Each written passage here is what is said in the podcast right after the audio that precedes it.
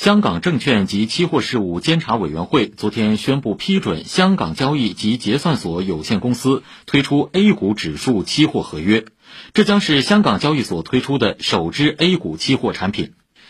香港交易所表示，将于今年十月十八号推出以 MSCI 中国 A 五零互联互通指数为标的期货合约，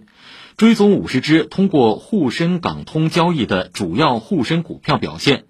目标为每个行业至少两只，以全面反映中国的经济状况。证监会新闻发言人昨天就香港推出 A 股指数期货答记者问，表示此举有利于丰富境外投资者投资 A 股的风险管理工具，进一步吸引境外长期资金配置 A 股，巩固和维护香港国际金融中心地位。